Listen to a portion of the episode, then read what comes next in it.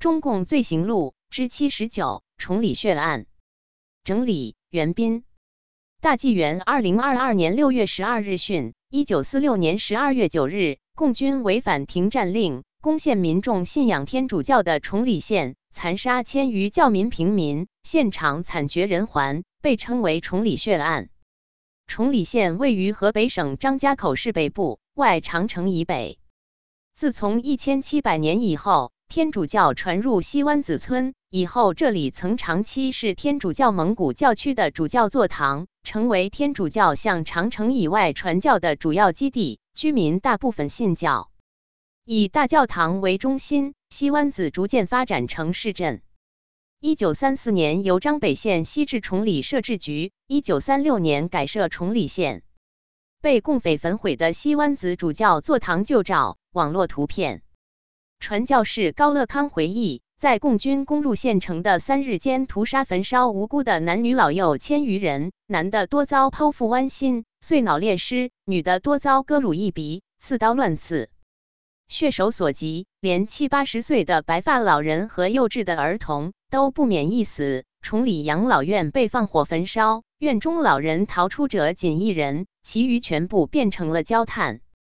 不满十岁的儿童被共军挽到街上当皮球来踢，踢来踢去，以被踢儿童的哀嚎惨叫为乐事。等踢得将死，才用一条麻绳勒死那儿童。儿童死于这踢皮球的魔鬼手里者，数达二十余人。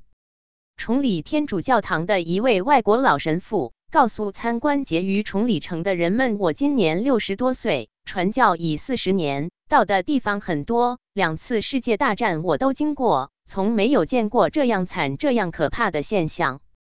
不但杀了神父徐神父，而且烧了教堂。”更惨的是，把二百多个教民烧死在教堂里。一个十余岁的小孩曾逃了出来，又被投进了火坑。你看多么惨！共军又不仅杀人放火而已，并且是一面杀人放火，一面抢劫居民所有的物资，连孤儿院二百多个孤儿的衣着也被剥得精光。劫后的崇礼城，到处都是惨死者的尸体，到处都是结余的灰烬。并且到处都是父母哭子、双父哭夫的声音。身历其境的人们，莫不怀疑自身是在做一场噩梦，几乎不相信世间有这种惨无人道、比神怪小说里的魔鬼更凶残的吃人活魔。中共本是靠杀人的写手来夺取政权，本不足怪。但过去的屠杀还多少未留着自己辩护的口实，说某也土豪劣绅，某也国民党反动派，所以要杀。现在则屠杀到了养老院中的老人和黄口孺子，连任何借口都不要了。过去毒食者都为扬州十日嘉定三屠而惨达坠泪，后知毒食者倘读此次共军在崇礼的屠杀暴行，则将无泪可挥。过去人们数残忍的贼魁，必先数李闯、张献忠；今则共军将领比李闯。张献忠更为残忍，实乃中华历史上首屈一指的杀人恶魔。国民党政府在《崇礼血案纪实》中愤然写道：“中共所崇奉的哲学是张献忠的杀人哲学，中国共产党是现代张献忠的复活。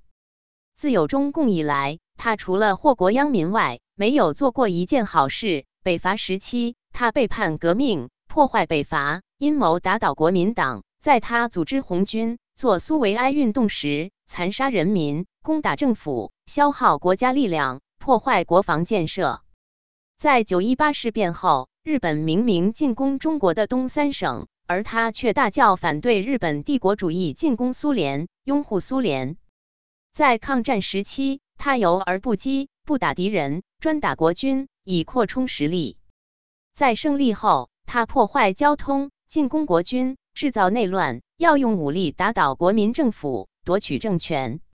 书中进一步预言，我们可以断言，这一次崇礼血案只是中共屠杀中国人的开端，以后还必定有无数的崇礼血案要发生。所以，我们要严重的警惕读者，今后中国的趋势不是中国人消灭中共，就是中共消灭中国人。这绝不是危言耸听，而是有过去写的事实教训的。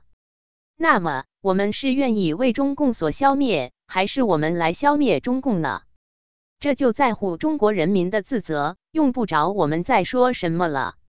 时隔近八十年后，读到当年的这些话，令生活在今天的我不得不叹服，真是说的太准确，太切中要害了。责任编辑：高毅。